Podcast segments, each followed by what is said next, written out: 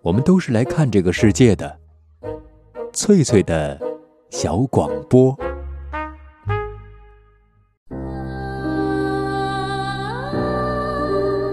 大家好，欢迎收听翠翠的小广播，我是翠翠。本期节目，我们继续欣赏英国作家劳伦斯的长篇小说《查泰莱夫人的情人》。今天播出第七章。午餐时，康妮问：“那个守灵人是谁？”梅勒斯啊，你见过了？克里福德说：“嗯，是。他是哪儿的人？不清楚。他在特福沙尔长大的，应该是个矿工的儿子。他自己也是矿工吗？他是铁匠，矿井铁匠。开战前两年，他在这儿做过。”后来就参军去了，我父亲对他印象不错，所以他回来申请做矿井铁匠时，我就把他要回来做守林人了。要到他很不错，在这儿找一个合适做守林人的人很难，因为一定要是对这儿很熟、住在附近的人才行。他结婚了吗？结过婚的。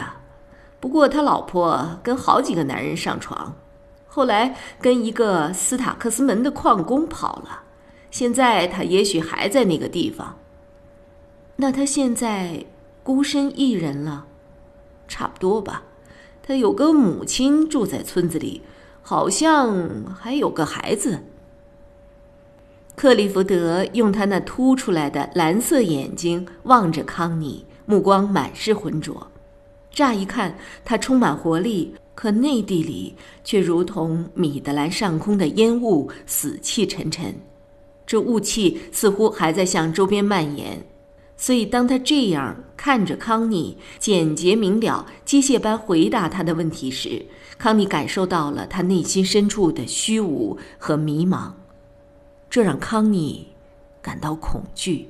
这种心态仿佛已经没有了自己的意志。像个白痴。潜意识里，康妮认识到了关于人类灵魂的一条重要法则：当充满感性的灵魂受到毁灭性重创，而肉体并未遭受同等打击时，随着肉体的康复，灵魂似乎也会痊愈。但这只是表象，其实只是惯性驱使下的心理暗示罢了。等到灵魂深处受到的伤害慢慢脱离惯性轨道，暗伤便会如瘟疫一般肆虐开来。我们自以为业已康复，可恰是此时，那重创后的遗患才会重新上阵，席卷而至。克利福德便是如此。当他觉得已经康复，回到拉格比时，他开始写小说。似乎过去如风消散，生活重又开始，他恢复了心态的平静。可如今时光荏苒，岁月流逝，康妮预感到了那曾经让人惊恐不安的创伤正在苏醒，在克利福德身上蔓延开来。创伤太痛，痛得让他失去了知觉，仿佛从不曾存在过。但是现在，这创伤却在悄然中惊蛰了。精神上他仍然安好，可是心理上那恐怖的巨大创伤正在蚕食着他的精神。随着创伤在他身上蔓延，康妮觉得自己也被蚕食了。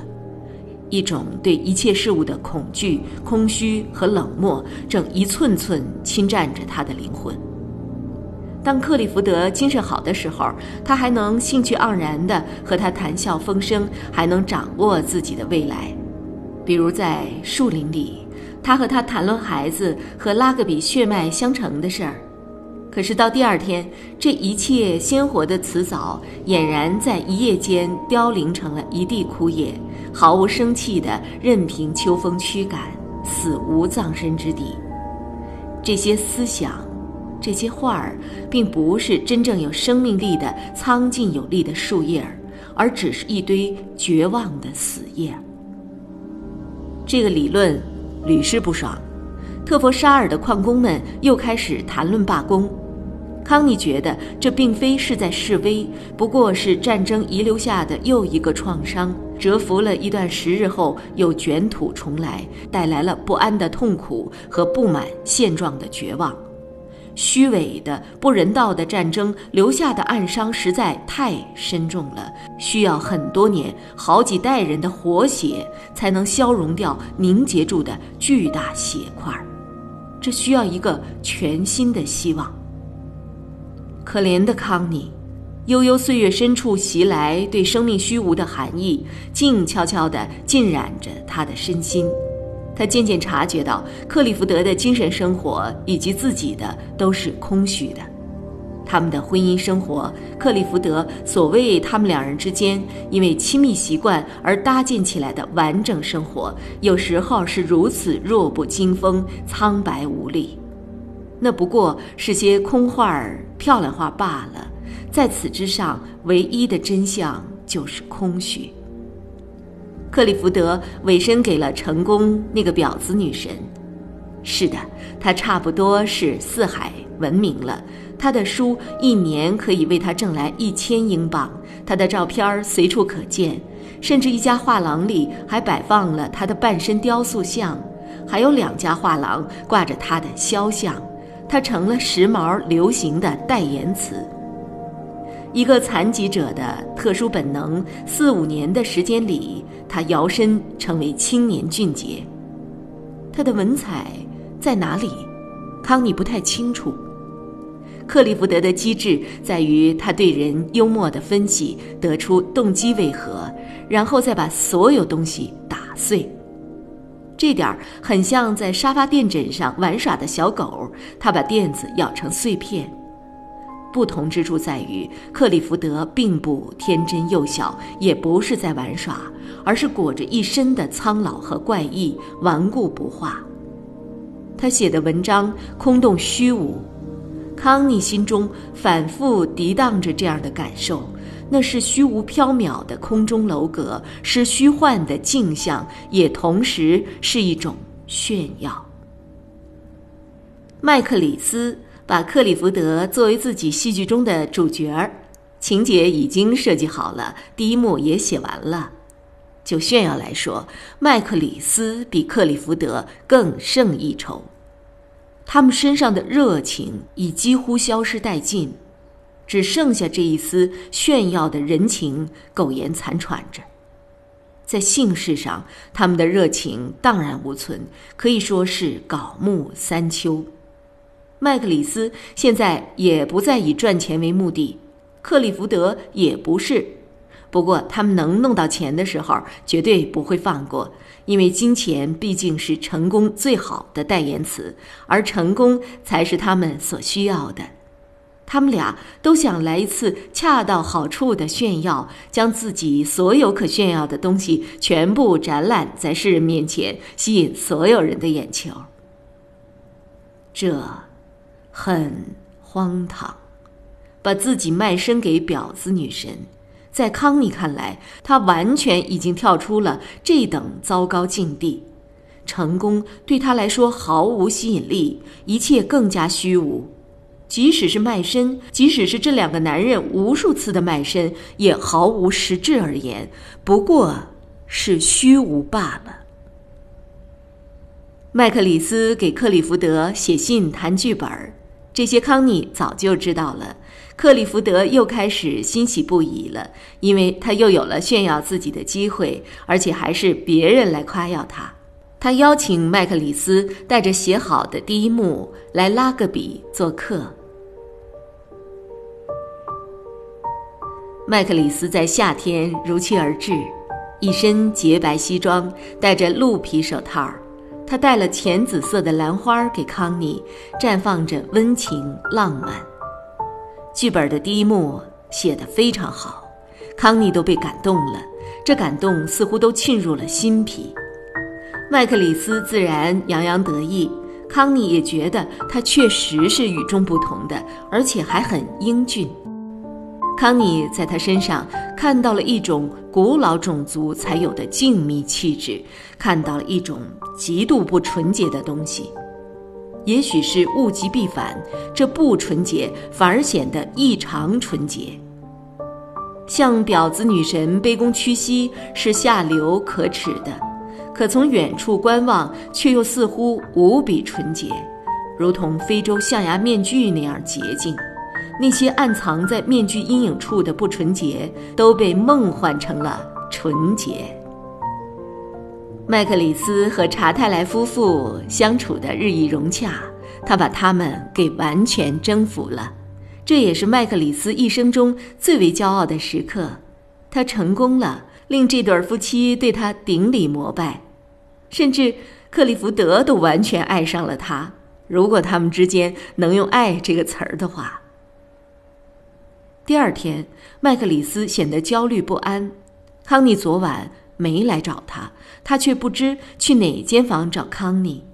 他如此的春风得意，而康妮居然让他一刻值千金的春宵苦度。上午，他去了楼上的起居室里找康妮。康妮料到他会来，瞧出了他的不安。他问康妮如何看第一幕剧，是否觉得好。他需要康妮的赞美，这种赞美会使他激动不已，甚至超出性高潮时的痉挛之快感。康妮给了他赞誉，内心深处却更加清醒地认识到，其实是虚无缥缈的。嗨，他最后突然说：“为什么我们不把事情做干脆点儿呢？我们不如结婚吧。”可我已经结婚了，康妮诧异地说，依然被空虚的情境包围着。得了，他会和你离婚的。为什么你我不能结婚呢？我想结婚，我很清楚，结婚对我来说是最理想不过的事情了。过安稳的日子，我现在过的简直不是人过的日子，简直要把我给撕成碎片了。听着，你我天生一对儿，地造一双，就像手和手套儿。为什么我们不去结婚呢？你能找到我们不结婚的理由吗？能吗？康妮匪夷所思地看着他，心里依旧空无一物。男人们都一样，自私自利。他们像火箭一样往天上窜，却也要你拉着他们的小棍子一起上天。我已经结婚了，康妮说：“我不能丢下克里福德一个人，这你很清楚。”为什么不能？为什么？麦克里斯叫嚷道：“半年以后，他就会忘记，甚至忘记你走了。除了他自己之外，他不会真的。”在乎其他人存在与否，依我看，你对他毫无用处，根本无关紧要。康妮觉得他说的对，可与此同时也觉得麦克自己也不过是个自私鬼。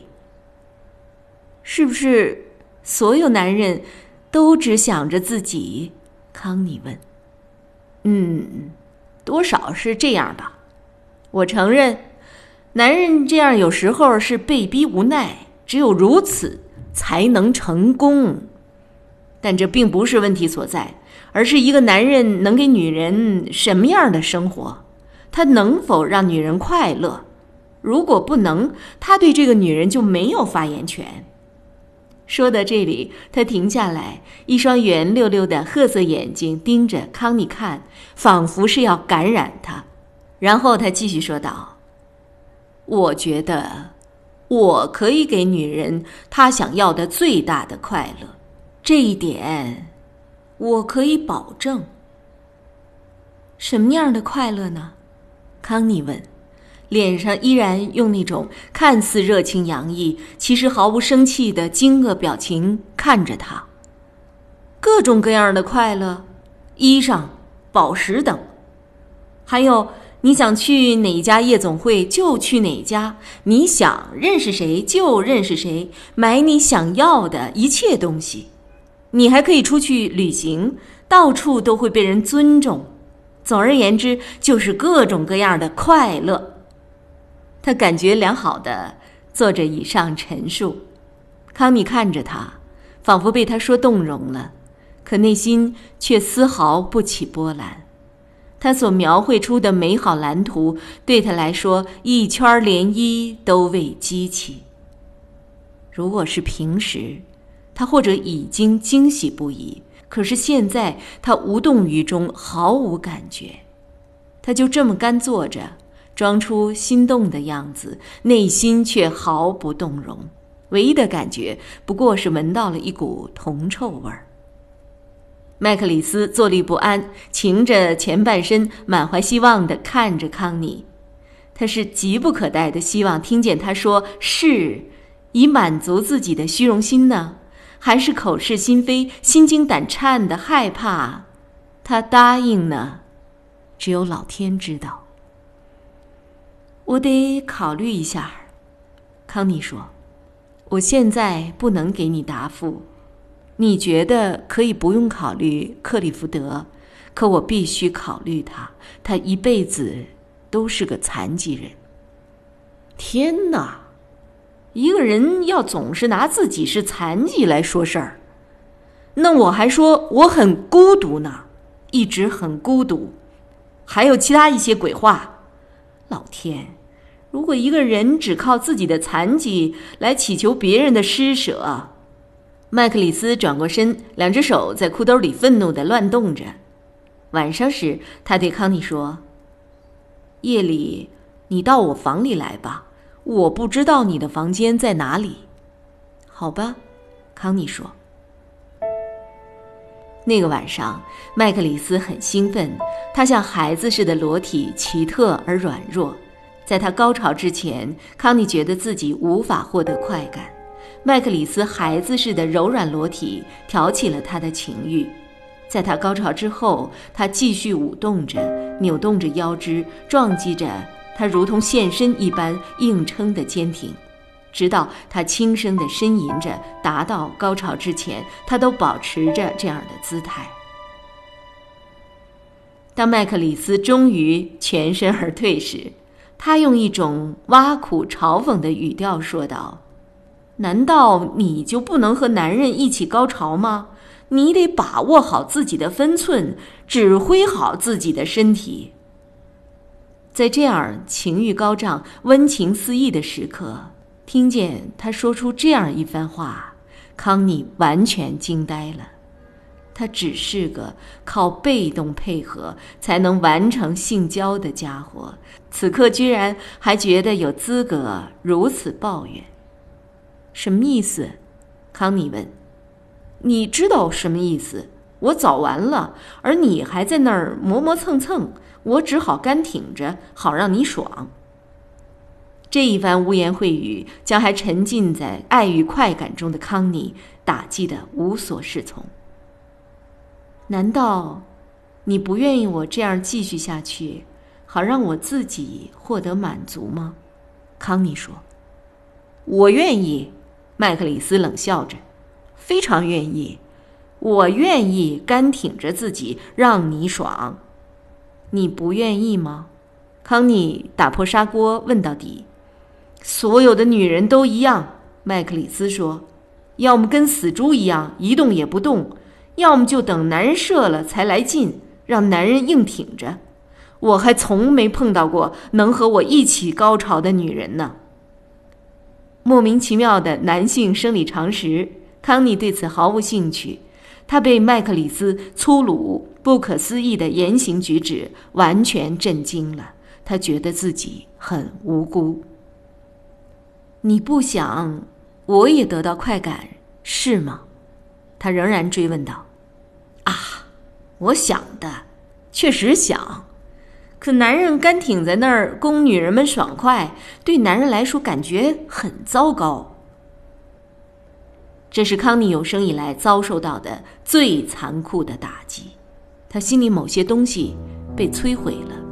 刚开始时，他没想过要得到他，在麦克里斯勾引他之前，也并不想要他。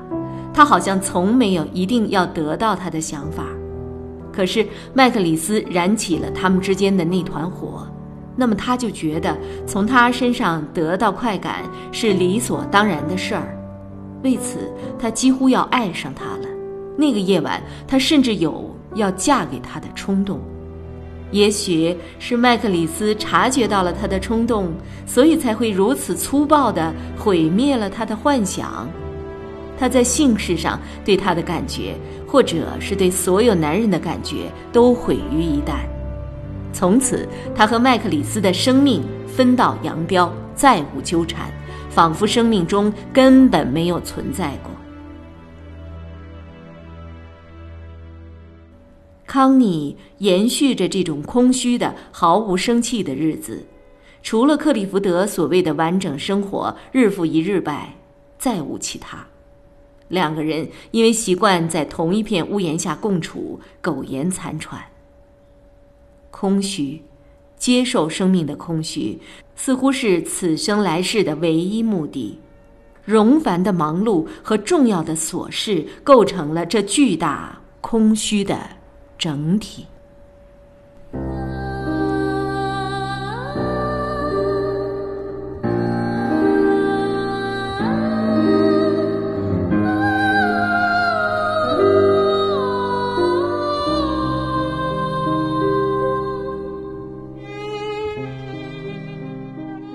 以上播出的是长篇小说《查泰莱夫人的情人》第七章，作者劳伦斯，翻译雍木贝勒。这里是翠翠的小广播，我是翠翠，下次见。